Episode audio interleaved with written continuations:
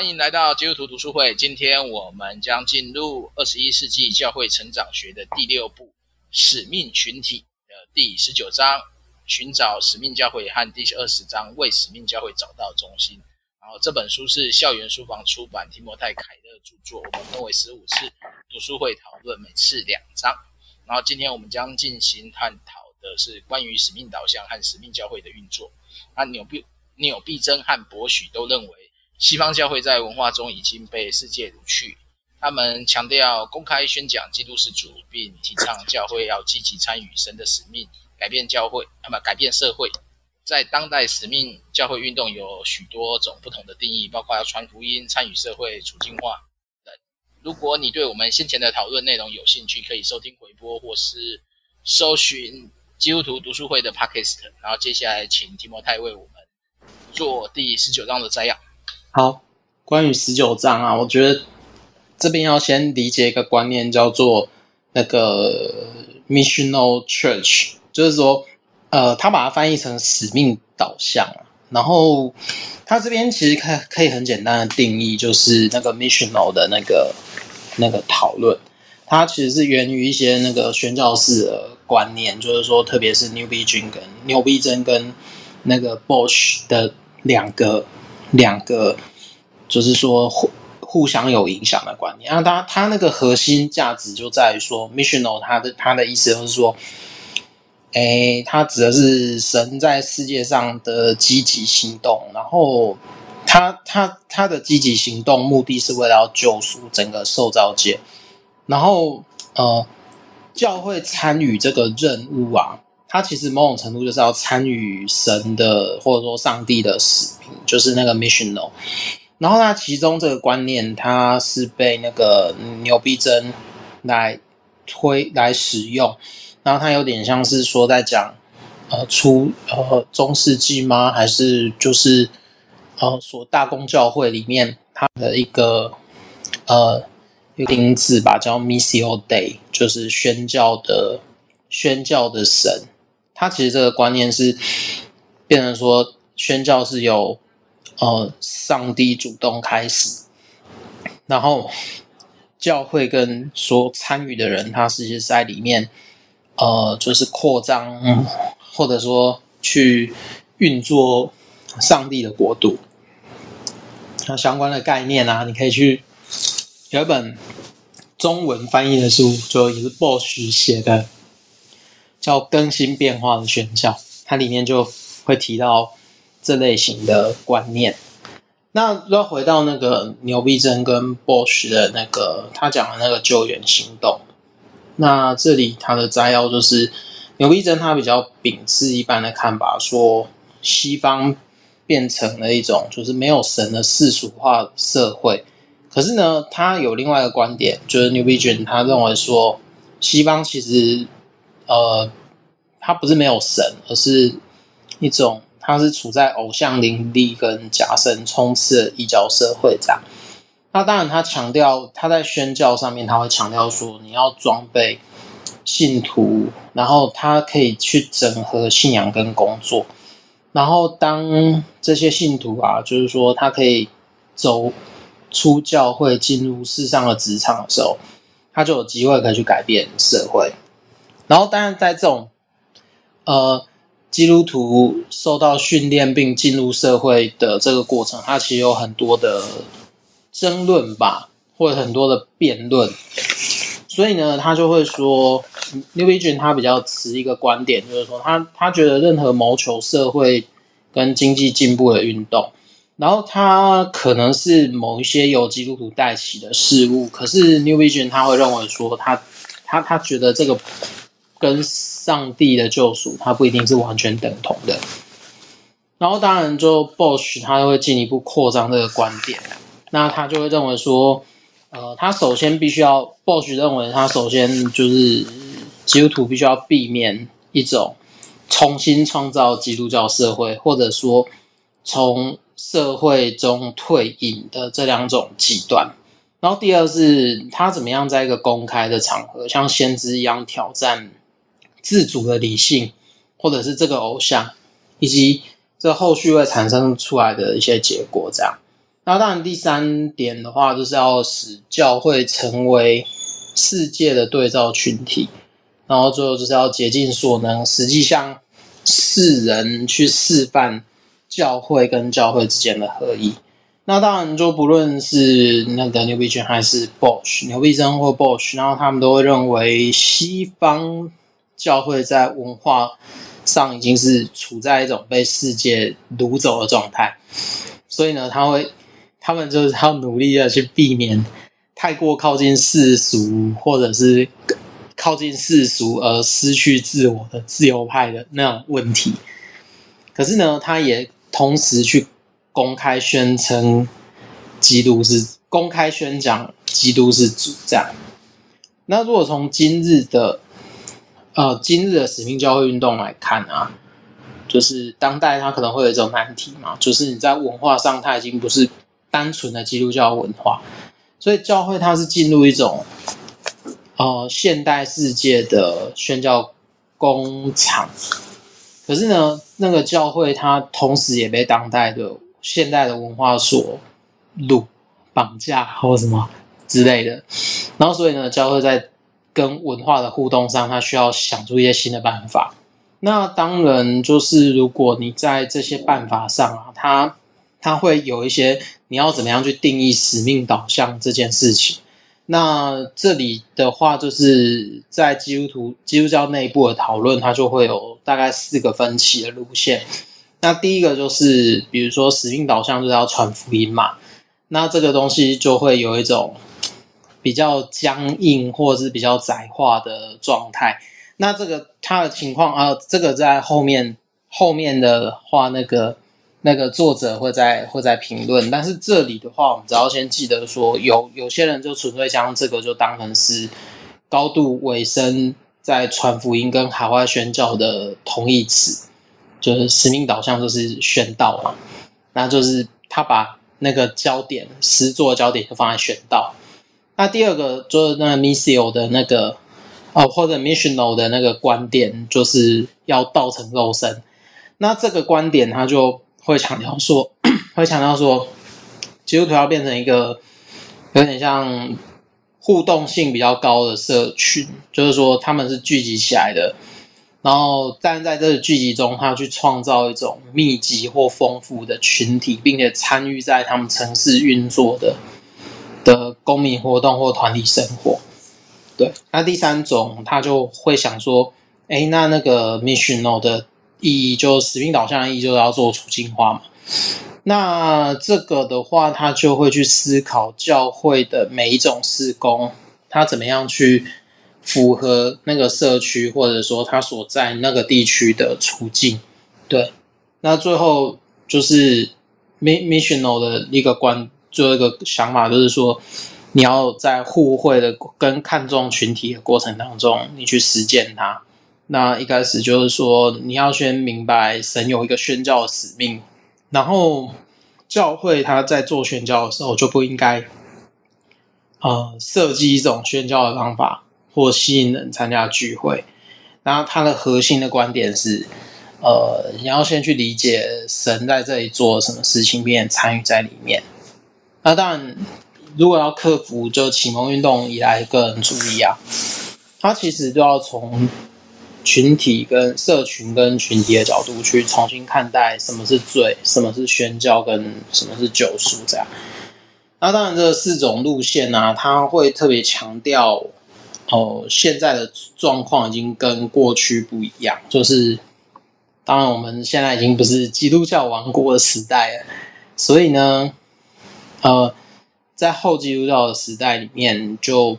不能再期望有些就是对基督教有基本看法的人，他会出于社会的压力或习俗自动前往教会。所以说这件事情在在这本就是提摩太凯勒这本书里面，他已经不会再发生。然后当然也需要认清说，教会在文化的层面，它其实是被世界掳去的。对，那当然，呃，还有一个点是，呃。教会被世界文化掳去啊，然后因此这点就大家就会看到说，处境化它其实是需要有他扮演的角色，就是你要指出文化的基本叙事，并且要发现，在基督里面这个观点怎么样能达到完完满。那还有一个就是奉差遣成为祝福嘛。那奉差遣成为祝福，这里就是要去体认到基督徒他不是单纯的属灵消费者，就是聚会不是让自己得到，就是自己的情感得到满足，他同时也必须成为一种装备，然后并且是他作他作为一种差遣平信徒进入世界服事的一个一个基础。然后当然，我觉得他这里有一个关键，就是你要成为。就基督徒，他要成为一种对照的社群，然后并且他要有那个力量可以跟世俗抗衡，但是他那个抗衡并不是某一种就是物理意义上的对抗，而是就是说你里面有一种文化是跟其他人不一样的，然后因着抗衡文化嘛，但是那个抗衡文化的这个部分，它要牵涉到你对于说。在所处城市或者是地区那个居民的关爱，然后并且在做那个在嗯作为对照社群的过程当中去见证基督徒是合一的这样。好，那这摘要就大概在这里，就是大家只知道需要记得，就是有四个四个关于 the missional 的这个这个评论这样。好。暂时摘要至此。好，有什么问题？自己觉得这一章最大的重点是什么？哦，我自己觉得比较重要的是，我觉得 Timothy Keller 他 他在挑战一种，就是呃，当西方把基督教视为理所当然的时候，他在现代这个时刻，就是说他们在面对文化转变的过程当中，其实他们。呃，应该说教会它需要发展一种，就西方的教会啦，它需要发展一种一种自我检视，然后去让自己呃体认到说自己已经不是在原先他们认为的那个环境里面，所以他们必须要重新去思考说教会跟现在他们所处的文化，他们中间的关系是什么？然后文化在论述的时候，他所要论述的价值观是什么？那教会它就必须要。他就必须要能够去辨认、理解，并且他要跟这个价值观，不管是共存也好，或者是制造出区隔也好，但是他就想说，他他其实在呈现说，我们现在在观察的处境，他已经不是以前的处境，大概就是这样。所以我在这边看，就是他这边主要强调就使命导向。哎，我的声音可以吗？有稍微大一点吗？没有。所以我今天的麦克风很奇怪哦。今天的声音感觉跟上礼拜那个状况有点像，奇怪。他现在电脑更新以后，不知道发生什么事了。好，还听得到？我大声一点讲好了，因为我现在设不了他的变更，所以这样一样听不到。OK，OK，可以。OK，好，我看能不能再把它放大一点。哎，增强，我再把它增强一点好了。这样有好一点吗？有，好很多。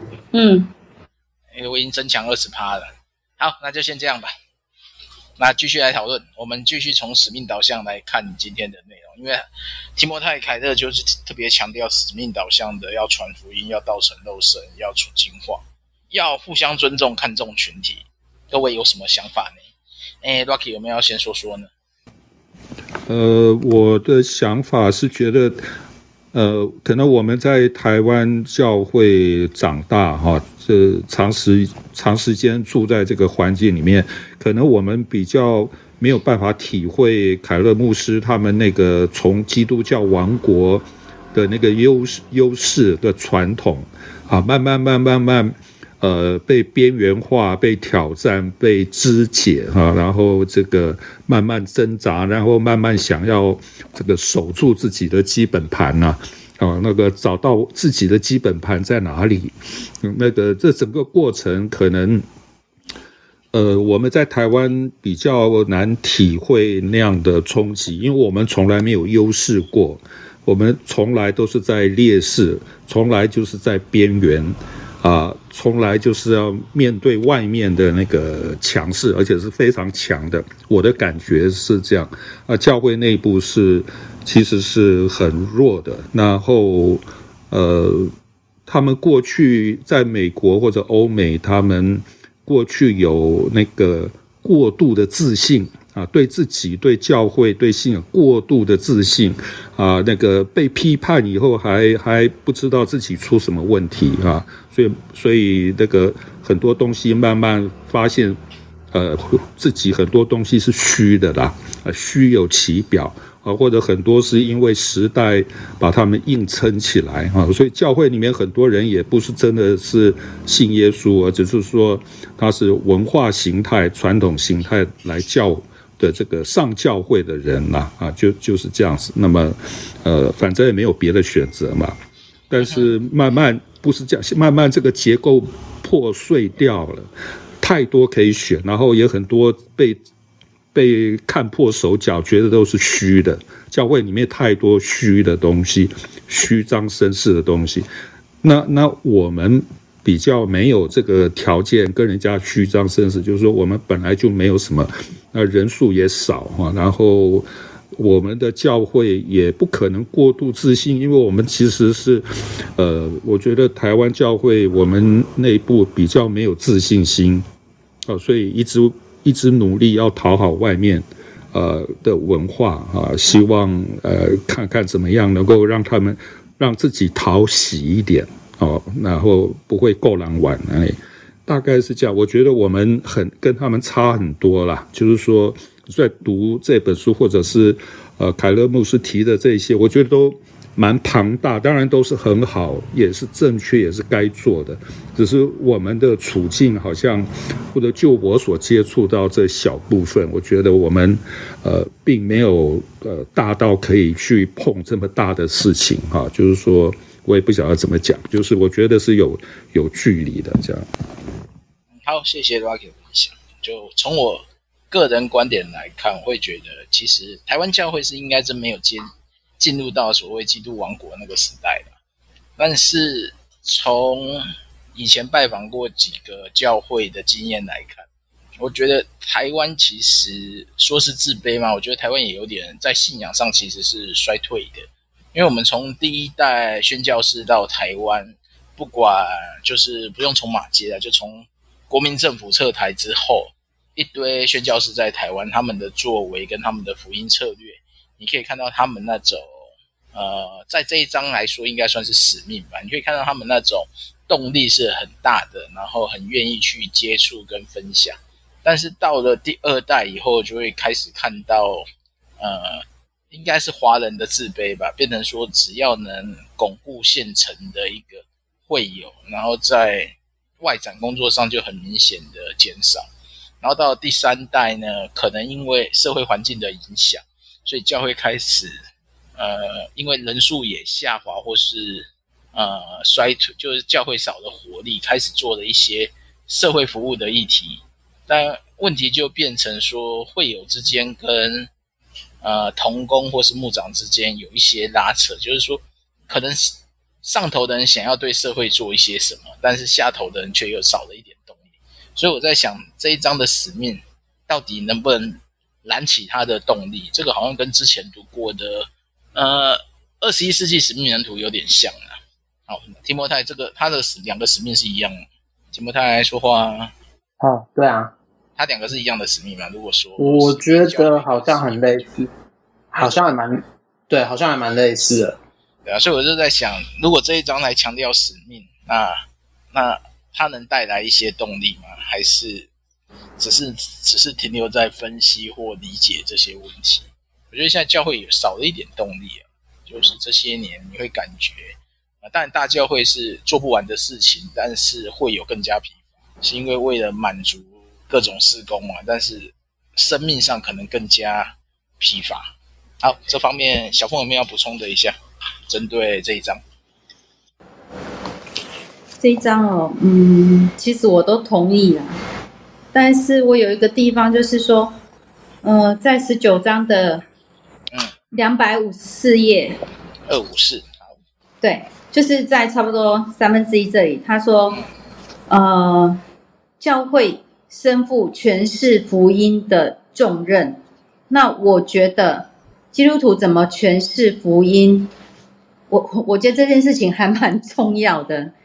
嗯，然后后来就是后来他有跟我，我觉得他后来衍生蛮多这件蛮蛮多这个观念，就是，诶，基督徒怎么怎么诠释你所相信的福音，然后以至于我们在讲这个福音的时候，那你看我们常常很多时候教会又说我们啊因信称义，然后等一下呢又批评我们行为不好，那我觉得当基督徒也蛮辛苦的啊，就是。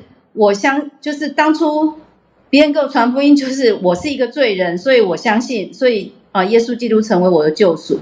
然后前面又讲了说，呃，如果我讲的有点那个混乱的话，你们 organize 一下。OK。然后又讲了说，呃，就是嗯，就其实他的意思就是说，我们解释福音就是不够全面啊。比如说我讲我是一个罪人，然后基督成为我的救赎，然后。其实这个不是他的意思，说这个并不是福音的全貌，应该这样讲吧？呃，应该就后面还要包括一个，就是新天新地的恢复。对。呃，然后后来他又衍生为，就是我怎么活在这个世界上，别人怎么看，从我身上看到福，对照到福音，然后我就会觉得说，这个议题真的很庞大，因为当我开始在跟别人一对一的时候。确实，教材就是这样子讲的。那我也是根据教材，然后来诠释这个福音。对，所以我就会觉得我整个，而且我们在讲，就是福音的核心不就是这样吗？我们我们没有对准上帝的焦点，所以我们需要上帝的救赎。然后接下来我才有办法说，我是根据福音所诠释的内容，然后我与基督同行。可是我就会觉得说，嗯，可是基督教。给人最大的印象就是我我们是一个罪人嘛，所以我在想说，应该所有非基督徒都就是我们所认识的朋友，他们最就是最常听到就是这样。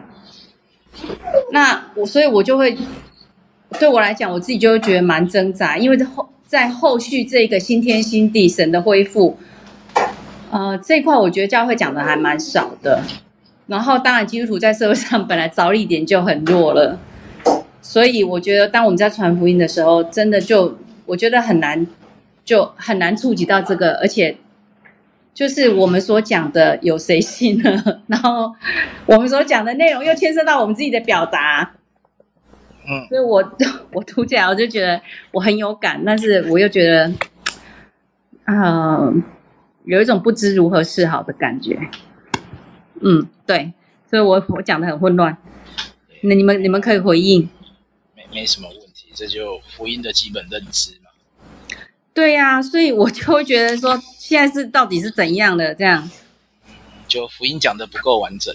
对呀、啊，可是讲的不够完整，也牵扯到最尴尬的议题，因为你谈救赎就是所谓的因信称义啊。对啊，可是可是当我因信称义之后，好，最后我那个我不能，我能不能成圣？我只是称义，我没有成圣。然后这条道路，我。我觉得说，可能当初我们在传福音，或者别人传福音给我们的时候，就是你在做决完做完决志这件事情的时候，你怎么过一个基督徒的生活？你有没有持续的认识上帝？这是两件事情。所以，我们很容易又会，我说我自己，或者说牧师常讲来上又又又会讲到这个，又会扯到这个啊，不是不是不，你是因信称义，不是靠行为称义。可是我又。又被责备说，不是不是说我说信徒又被责备说，哦，你们没有活出神的形象，你们在社群当中没有影响力。对，对，所以我觉得，我就觉得整个对我来讲就是，嗯，对，这个在蛮混乱的。但但我必须，哎，对，这个这个在神学上它就是一个混乱了，因为有没有成圣这件事，在神学就是彼此在吵架的议题的。嗯。对啊，因为如果说论称义，就是我称义的那一那一刹那就已经成圣了，然后成圣的过程就有神学争议了。哎，你一得救，你就已经成圣，哪来的成圣过程？这这个是神学争议，所以我觉得搞得大家混乱，也是因为这些东西就是一个很难去定义，但是你又不能走到那个如果我们走到那个什么，真正到审判台前那一天才叫成圣，这又是另外一个神学派脉络说的。对啊，对啊，所以所以本身神学它就处在一个呃，这应该没有确定论嘛，哦，就是各家论述。对啊，就我我自己是觉得我已经我已经很久没有从神学的角度来思考这个问题。对啊，但是神学就在讨论这个很有趣的，啊、不会有解答的讨论啊。对我来讲，嗯、但是重点是在于何我我觉得还是回到一件事嘛，何谓信嘛？嗯，对啊，你信的福音是什么？你你在整个信仰。有带给你怎样的呃，不管说印象、意象也好啊，愿景也好，或是期待也好，因为有个最后叫神的国度嘛，然后神的国在行在地上，如同行在天上嘛，所以你们要怎么去再活出活出这个你的信？我觉得这才是另外一个需要思考的，就是你的信跟你的行为会不会产生一些关联性，还是？信归信，对不对？今天那个，今天爱丽丝不说话，我就拿爱丽丝的故事来说。哦，爱丽丝的会友说啊，他那个只要固定守聚会领圣餐就得救了嘛。哦，一个月只要，啊，这是不是只要聚会一次？对啊，一个月聚会一次，然后领圣餐就可以得救。这就是，这就是所谓的因信称义嘛。可是现在也很多人鼓励说，我现在我看现在很多基督徒的 YouTuber，对不起，我我插嘴。那没关系，你讲。就我我自己真的是超级困惑的。现在很多的基督徒网红或者是 pastor 网红 celebrity 这样子，他们也是在就是就是很耸动的这种标题啊，不必要上教会，然后教会把人累的跟什么一样，然后呃基督徒的生家庭生活应该先先活好，然后反正就是我觉得现在真的充斥很多这种。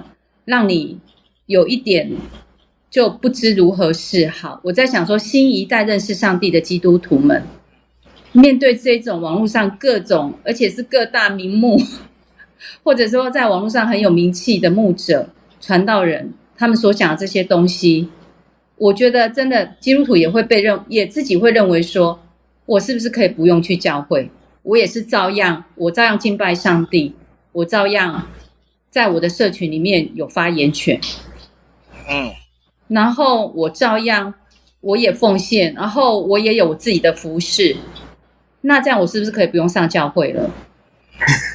我觉得这个问题还蛮蛮好的哎，你要要把要把教会这个定义重新定义一下，实际上他讲的是教堂，嗯，不用上教堂跟不用上教会是两回事。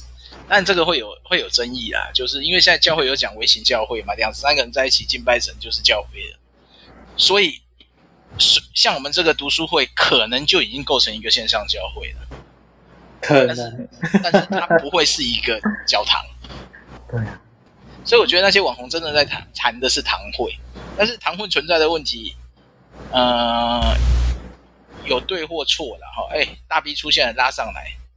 叫他来回答基督徒要不要去教会？快点上来说话，由由牧师来回答最实际。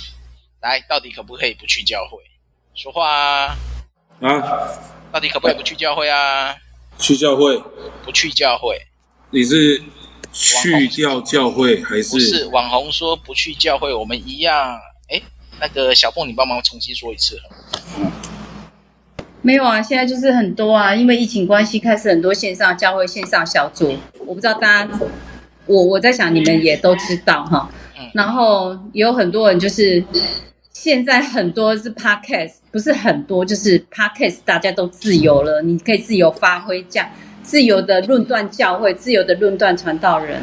当然，我觉得教会跟传道人不完美，可是我现在听到的就是。就是，我想你们也都，你们应该也都耳闻，就很多的 podcast 就是攻击我，我就是很受不了这样一直攻击教会，然后类似说大家都在教会受伤了，然后也许他不用去教会更好，然后他自己也可以线上敬拜，他有线上小组，然后他跟着线上，他也跟着祷告，他也跟着敬拜，他也很好，他也不需要真的到教会去，甚至他觉得在线上小组给他的更多。对，所以为什么还要去教会？来，大 B 说一下吧，为什么还要去聚会？好，这种聚会。那其实其实这些线上聚会、线上小组是因为疫情不得已啊。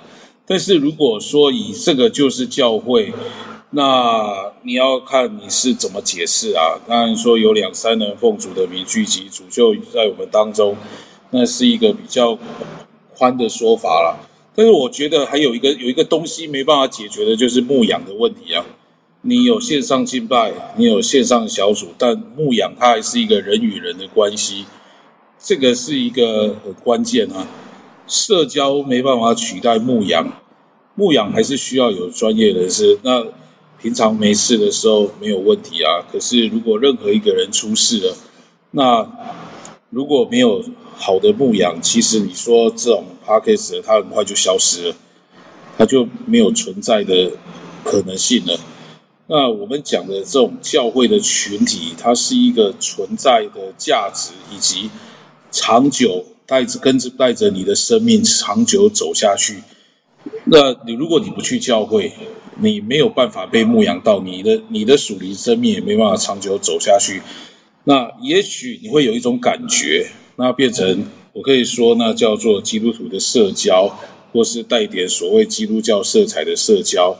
然后有个圣经教导，但不是行出神的话语，也不是呃按照保罗所说的肢体彼此的相属，彼此的有关系，那彼此都有义务，那这种线上就没有办法做到了。所以我们讲的教会这个群体，当然我们说的不是指建筑物，但是有一个，它是一个呃有让人信赖的，然后。我们也可以说，它是一个，呃，在这么久的时间里面，都不管什么样的攻击困难，都屹立不摇的，在这里面，那才真的是得到保护、得到牧养、有生命的长进啊！所以还是要去教会啊！你不去教会就没有这些啦，这很实际啊，这很实际的情况啊。好，那提摩太怎么说呢？提摩太说话。好。怎样？你是说教会？不去教会？对，你的立场是什么？我的立场啊，我觉得，我来直接问立场，直接来挑衅，耶、yeah！直接问立场哦。对，讲你的立场啊，到底该不该去教会？到底要不要去教会？不是该不该去教会？我比较，我用比较抽象的观点来讲好了，就是说，如果你的信仰是意识，或者说，如果你的信仰是呃，只是个想法，但是他没有，他他没有所谓的身体，就是说的时候，那那这样子的话，你就纯粹只剩下意识。那那我会觉得说，我会觉得说，教会有点像是那个提摩太，你讲意思是什么？意意识就是说，呃，conscious 概念，的 conscious conscious 就是意识，对。就是说，就是说，因为因为我因为我现在会越来越觉得，我不知道，可能是我自己的经验，就是说，我觉得信仰不能只有意识，然后它需要有身体，所以它就变成是你你需要去你需要去寻找什么叫做基督的身体。那所以所以我会觉得有点像，有点像说，你这个基督的，就是说，假设你某个教。某一间教会作为基督的身体的时候，他会接纳，他会接纳哪些想法一起在里面作为一个信仰实践的场所，然后他可以容纳到什么程度，然后它的范围到哪里？那我觉得，我觉得去哪里都可以，但是它就变成是你需要去。你需要去想到说，你的信仰怎么样在这些场、这些场所里面，包含对教会内，或者是对教会外。那那所以我会觉得说，如果对我来讲啦，我自己的立场是，你可以在某些时间点，你选择不去教会，但是你会发现说，当你不去教会的时候，你没有办法去，你的想法没有办法。产生改变的可能，或者说你的想法可，你的想法会停留在你只是去想，但是你没有实际上去去去做。那所以我觉得，如果生对对对我这个读圣经的人来讲啊，我觉得呃，在教会里面，它其实对我的意义就在于说，我怎么样去诠释，或者是解，应该说我怎么样去解释我所认识的信仰。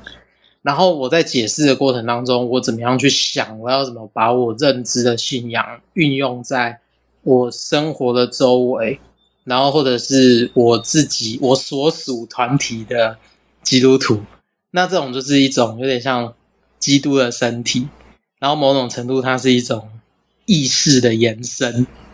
那所以我我会觉得，如果对我来讲，你可以在某一个时段决定不去，但是当你如果决决定不去的时候，他某他就会阻断你的想法，就是说他就会阻断一些你的思想不断的更新的可能，对啊。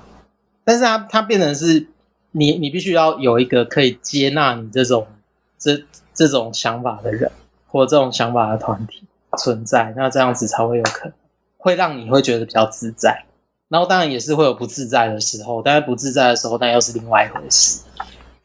对啊，OK，有点复杂了。我觉得有时候在教会里面想太多会比较辛苦，但是有时候你不想太多，你又会觉得有时候这群人有一点点该怎么说，活在自己的世界，然后没有注意到。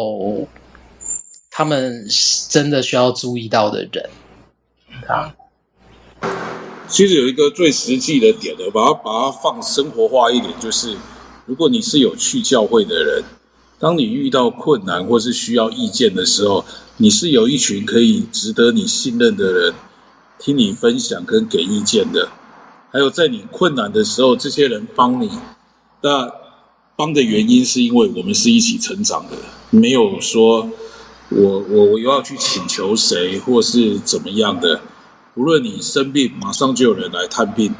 那你要考试的时候，这些呃大哥哥大姐姐会除了为你祷告，还会帮助你怎么样准备功课。那譬如说你要结婚了，那嗯，全教会的人会帮你，是因为你在这个教会。你如果不在这个教会，你还要拜托牧师，还要去借场地，这多么难的事情，是不容易的。那你不在教会里面，真的有很多的好处都失去了。怎么会不去教会呢？有困难有人帮你，有人陪你；需要搬家有人帮你搬家。你你结婚了有人帮忙。好，那你过世了有一群人帮你办丧礼。嗯，生老病死，这不就是在教会里面这种与这种呃哀。哀痛的人、伤心的人一起伤心，与欢乐的人欢乐一起欢乐，是这样啊？那你不去教会，你只是一个 podcast 的，你只是一个线上聚会，是没有这样的感情，是没有办法去去做的。等你发生问题，求助无门，那你要办什么补助？那谁帮你盖章签名？这个都很实际的啊。嗯，对啊，所以我我我只是在想。我只在想说，教会是一个一个场所，然后它也是一个身体。那那你要怎么样？怎么样让人透过这个身体去认识基督，或认识这是一群被拯救的人？那我就觉得他其实是需要有很多。那那你就要接受这个身体会有变坏，或者是 会有变好的可能。好，下一张。好，下一张要快，因为四十七分。对啊，我看一下下一张。哦，下一张就在讨论上面那列出来那个列出来的问题吧。对，好，他主要谈谈到那个为使命教会，就 Missional Church 找到中心嘛。那他第一个问题就是在于，就比如说，如果我们把使命导向当成是福音导向的话，那那个 Keller 他就认为说。这样的观念，它太过狭窄。那当然，就是他会觉得说，使命教会不只是一种用福音导向的教会，还，但是它还有一些更广或更深的层面。这样子，因为不够宽阔，还有另外一个原因，就是说我们会忽略教会之外有一些有有不少人，他是用不同的人生观去生活。这样子。那还有一种就是说太过拘泥于特定的形式。那呃，我觉得他有一段话蛮有趣的啦，他是认为说，假设我们假设基督徒他聚集成一个呃 missional community，就是有使命导向的社群，好的，不管是中型或小型，然后他会认为说，这种东西不是真正的 oikos，哎，oikos 就希腊文里面的家，或者希腊文里面的呃，好，就希腊文里面的团体。那诶，我觉得他就他即便会讨论说，有些人的经验是呃，小型的教会比较容易达成某一些事情，或者是某一种形态的教会比较容易达成某一些事情。那其实我觉得 Keller 他提供了一个蛮好的、蛮好的结论啊，就是说我们可以从我们的经验去观察，就是任何的呃形态的。教会都可能会兴旺，可是呢，它同时有可能会失败。这样，那嗯，我们其实要避免避免掉我们在教会服侍的过程，或者说我们在参与教会的过程里面，我们把某一个事工视为是某一种神主牌，就是说你一定要这么做，教会才会兴旺。但其实实际上没有。呃，每一个四宫它都需要经过，就是说，当我们把某一个四宫视为是神主牌的时候，那嗯，我们可能会太过，会对会会丧失一些我们对教会整体的判断的。好，那还有一个就是对福音理解不够透彻，然后就觉得说他这边写了乐乐等一段，那这边的话，他是他这边会写说，呃，对福音定义的分歧啊，他可能是。基督徒在教会里面，他或者说不同宗派的基督徒，他可能会比较呃产生的一个问题，特别对呃，特别是基督徒他对罪的认知啊有不同的时候，他就会产生对于比如说信仰 confession，或者说呃你承认你的罪的时候，他就会产生一些不同的看法跟认知，这样。那当然。就是中间有很多种不同的程度嘛，就我们大家可以在在这一段再看一下这样子。那其实我觉得 Keller 他还蛮强调一个东西，就是说，呃，当基督徒对于某一些，比如说社群的参与啊，或者是呃对于公平或正义的追求啊，或者说他们的热心此事的时候，他其实有一个核心的核心的点是在于。这个基督徒的价值观，他其实已经改变，然后变成是他他他已经，诶，他的改变是源于他身份的转变，然后当然这是很改革中的说法，这样子。好啊，那他就他就列出了六个 missional church 的就使命教会的标志。那他其实觉得使命教会嘛。他如果要带着宣教使命进入好他所谓的西方文化，他就必须要向社会所崇拜的偶像发出挑战。啊，第二个点是，如果你要在就基督教在后基督教文化中传福音，他就必须要明白，哎，就是基督徒所想出来那些呈现福音的新方法，它其实不论多流行啦，它其实终究会让。不是基督徒的人，他没有办法进到那个脉络里面。哎，好，这个这个其实蛮有趣的。然后第四、第三点是，就那个使命教会，他其实会肯定，就是所有的基督徒都是在生活，呃，就他会在每一个生生活的领域中，他会进行宣教的人，就是好宣教的基督徒这样。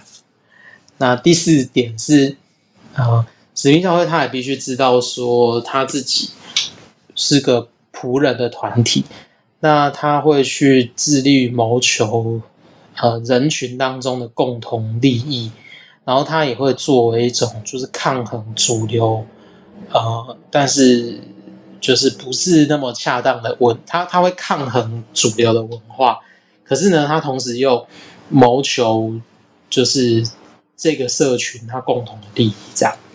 啊，当然可以去看看潘国华团契生活啊之类的。然后接下来就是这个使命的教会是很容易渗透的，然后跟后面就是使命教会在地方的层面啊，他应该尽力保持合一，这样。对，这就是我觉得 Keller 他比较，他有一些比较独特的观点。好，那第五个点我其实有一点，哦，好，他那个易渗透，其实我觉得有一点模糊，反倒是我觉得易渗透，它其实可以比较可以理解成说，不管你的教会在哪一种处境啊，它都必须要很快的进入到社区，它都需要去吸取这个社区丢出来的讯息。或者是认同，呃，如果用长老教会的讲法，可能就是认同这个社区或认同这个土地，然后你针对他们真正的需要，然后你去做好你传道或者说这个社区服事的预备，这样子，然后就觉得这其实是蛮蛮有意思的这样子。好了，那后面有两个问题，就是。哎，好，黑熊就问说啊，应该是他摘要后面的，就如何让教会的形式更加使命导向，以达成福音的目标。然后第二个点，福音的纵向跟横向的层面是什么？分别是什么？然后怎么样平衡这两个层面的教导，以符合基督徒对福音的完整理解？好，就这样。好，整理到此。好，这就是教会使命导向，以达成福音如何？他讲的这几个重重点，六点，使命教会啊，一渗透到底干嘛？我觉得有点像是深度的处境，就是你要对你的处境有深刻的认知，然后这样你才可以很更深入的去参与在里面，然后可是你要维持你自己的独特性。虽然讲这个好像跟没讲没讲是一样的，那那那个真的要 是社是社会渗透教会，还是教会渗透社会？我觉得他的理想上应该是教会渗透社会啊，但实际上我觉得用渗透并不好，他其实就用处境化就好了。对啊，我觉得他他的原文到底是写什么？不知道，很很烦这种东西到底是怎么翻译的？我觉得这个书读起来真的很易渗透，超卡的。我还以为逆渗透嘞，逆渗透就是把所有的杂质都挡在外面，不要进我教会。不行啊！哦，没有，我我私底下认为不行。我为什么不行？怎么可能不行？明明可以。没有，因为有时候你挡在外面，我我我我我只是觉得，我才有纯净的信仰。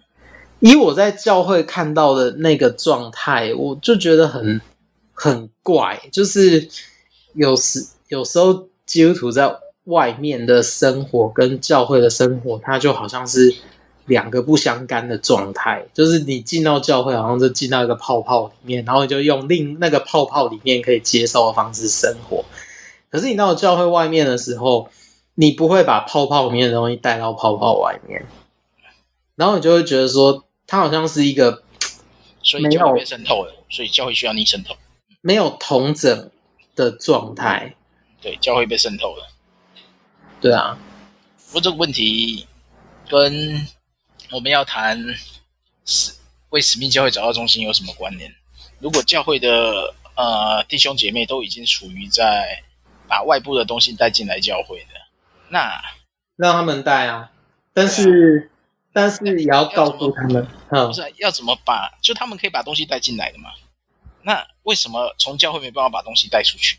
那就是中间的消化，我自己觉得啦，这不代表所有人都这么觉得。就是说，我会觉得说，可能我们在面对教会外面的事物时，就是在教习惯在教会里面的人，他其实没有一个比较恰当的思考方式去消化那些讯息。所以，所以是现在的问题是，教会讲到讲得太深呢？还是讲的太广呢？还是抓不到太无关紧要呢？我觉得啦，是我自己觉得哦，都这这这跟这跟我任何听到的讲到都无关。只是我觉得他有一种程度可能是教会没有去深刻思考，就是或者说牧师吧，他没有深刻的跟信徒有有接触，然后去理解他们生活在面对的那些那些困难跟张力，然后牧师也不太，我会觉得牧师比较少站在那个张力的过程当中，有张力的道德抉择上面，他去他去想他的信仰，然后怎么在这个状态里面去实践。或者说牧师自己也不一定有那个经验，所以他就一直活在那个框框里面。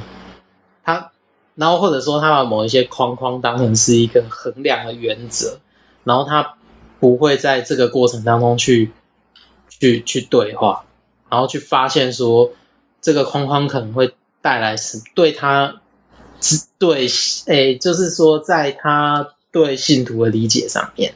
对啊，这个框框可能给牧师很多限制。OK，所以好吧，所以教会继续找中心吧。使命教会到底要怎么找到中心？好，小王要说话，请讲。没有这样子，就是刚刚听提莫太讲，呃，我觉得其实这个，我觉得牧者真的要蛮勇敢的。我说实在话，因为牧者会被框架限制，教会的人事限制。聘任限制，即使当初教会跟他讲说，我们聘请你是因为我们教会需要什么什么。可是后来他们发现牧师来真的之后，他们反而开始撤走，然后开始觉得，呃，他们他们当初所讲的东西是是唯心之论。他们觉得牧者，呃，我我我现在应该这样讲，就是说，当真的牧师来真的的时候，他其实很需要勇气。跟需要弟兄姐妹的支持，对啊，嗯，因为真的，我觉得牧者太辛苦了。就是呃，前上个礼拜我跟一个牧道友一起吃饭，呃，我们的传道传道呃传道传道娘呃师母也跟我们一起，然后中间我们就讲了牧会牧会生活。然后这个这位牧道友已经来我们教会也基本上有两年的时间了，然后他就他就问我们，哎哎，那个等一下，请问什么叫做牧会啊？我我就有点愣住了，我想说啊，怎么你你来教会这么久，怎么会不？后来我的我的师母就跟我说，那你来讲，他叫我这个在教会当中 二三十年的记录讲说，你来讲什么叫牧会？我说根据我的想法是。牧者参与在你说你的生老病死，他教导你怎么当一个，怎么过一个正常基督徒生活，怎么样跟世界有分别。我不知道我这个答案让我的师母到底觉得我有没有，我到底有没有讲对这样子。嗯，所以呃，我我刚刚回应提摩太讲的这个东西，就是我觉得牧者真的挺辛苦的，因为当我自己讲出说。生老病死，你生命中的每一个过程，牧者都参与。他不仅参与你的生活的每一个层面，他还要负责带着整个教会往前走，然后还要遇到不少不少跟他想法不一样的人，然后怎么样很勇敢的继续照着他所祷告来的那个意向，或者是说当初教会聘任他的那个那个使命。嗯，然后往前走，我觉得其实真的很需要勇气，因为你怎么不妥协？嗯，对，对，这这是对，然后再回应一下那个大闭牧师刚刚讲的，我觉得这个有点到我我的想法，就是呃，实体跟虚拟，不要说虚拟，就是线上，真的确实是不一样。我觉得以后 也许我可以跟我的我的朋友们这样讲，就说你你你真的应该到教会来，我不会再说嗯，好吧，那你不来就就就这样子嘛。嗯嗯，对，我说的比较简单嘛，到教会有爱宴我就去了。哪有？现在教会都没有爱宴了，我已经五五六年没吃过爱宴了。所以我只去有爱宴的教会嘛。爱宴一定得去教会才吃得到，而在线上怎么吃嘛？对啊。哎，大 B 什么时候有那个一家一菜？我也好想念以前我教会的一家一菜哦，哦，真的是。哎，大不过那个那个应该都不是不是不是大型教会，那都是要很小的教会了。嗯、呃，大型教会有中央厨房。嗯，啊，对呀、啊，那个就是我，我当初去一位款待呀、啊。对，我当初去美伦进新会就是去楼上看他的中央厨房，多雄伟啊！只是要每一个人要买餐券而已。哦，新人可以免费吃一餐。嗯，对啊，哎，大 B 赶快讲一下，讲什么？一家一菜。一家一菜啊！我们教会最近要一家一菜，那要到感恩节了。最近十月哦，要到感恩节才有。感恩节不就十月？感恩节今年会在十月吗？对啊，还是不会吧？十一月啦。哦，十一月哦，十月是到感恩节才有呢。那、啊、你们以前不是每一周每个月月底一家一菜？这个就是教会，就是有一个特质，当一个事工没有了，你要再开始就很难了。啊，疫疫情影响，疫情影响。没有啦，大家在比菜还有大家也不爱煮啦。另外那个买菜真不好买，太贵了。哎，对，现在成本好高哦。没关系，我我继续寻找有爱宴的教会。十一月二十三，感恩节。好遥远哦，十一月再说。好，这一章还没有问题，Lucky 有没有要补充的？我们时间差不多了，九点。嗯，我我是那个想回忆一下刚刚那个前面那张小凤有提到那个。传福音那个讲到我们的这个核心的因性称义这个这个真理哈，那我我自己是也是感触很深，我我我不太明这个当然是很重要的真理，但是以我自己呃在比如说基督教家庭这样长大，就是说我不觉得就是说一开始这个因性称义的道理呃。必须要在一开始就讲那么清楚，因为我们也是后来花好长的时间，然后呃读一些神学的书，然后这个慢慢去思考读圣经，才稍微懂一下这个整个的来龙去脉。这四个因信称以四个字，然后那么。呃，我们如果一开始要用这个来跟一个慕道友，或者完全没有这个背景的人讲这个事情，然后希望他接受，然后可以信主，能够呃成为教进入教会，会不会太难了？这个，因为这里面每一个字因信称义，每个字都有圣经的背景，还有很多是有犹太。或者旧约信仰背景才比较能够懂，啊，譬如说义，这个义，我们中文也有义呀，我们有一大堆的义的意义在那里面啊。那日文这个义可能又有别的意思，光这个义，我们在讲的时候，它就可能有它自己的解读，不是我们圣经讲的那个义。好，那譬如说因信，那个什么叫因？哦，那个是不是我们信心越强，就因为这样，所以可以抵消罪？是这样的这个意思吗？还是说经过信，性只是一个管道？哦，我们是是借着信这个管道，但真正的因是因着恩典。那恩典在因信称义这几个字里面出现了没有？没有啊。最重要是上帝的爱，上帝的恩典，但是是因信称义这四个字表达不出来。这里面讲的都是很多这个很多神学呃这个精炼以后的结果，呃，才变成这四个字。那这前面有好多过程啊，这个都不是我们一个啊在台湾长大受教育的人能够了解因性成因，对，他们都每一个字都可以有他们自己的的解读啦。那那个义更是不得了哈，各有各的义。那我们圣经讲的义是什么义啊？那怎么称法？为怎么称？那那譬如说罪，那罪如果说另外一个人把把耶稣无辜就把我们罪称过去了，那。那那这样算，那我们的问题还在啊，就是任何一个诚实、认真、对自己的道德有责任感的人都会心里会纳闷的问：那我明明是个坏人，我我你们明我的问题还在呀？那这样我们犯的罪，那个罪的后果谁来担呢？是不是我就不用担？比如我今天做了坏事，那我因信称义以后，我不用承担那个罪的后果。啊，譬如说大卫犯了罪，那么罪上帝后来赦免他，那那个罪的后果呢？是不是他都免了？像这些任何诚实认真的人，心里都有一大堆的问题。所以我，我是觉得，这个真的是我们把很难的题目放在第一道啊，就是说，呃，第一道菜这个就是就是非常艰难的一道菜，那要对方吃下去，我觉得是可能我们要再想想看策略上是不是呃需要调整。那我觉得。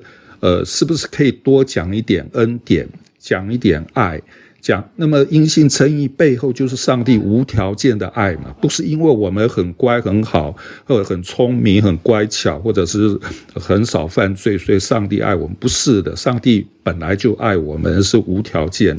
是不是多讲这个无条件的爱，讲上帝的恩典？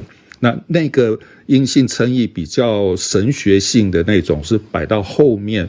慢慢慢慢，可能一年、两年、三年，不断的要再去解释。那我就觉得，好像我我自己的过去教会很多也是很强调这个。那强调到这个，人家真的很难，我们自己人有时候都讲不清楚，也很难了解。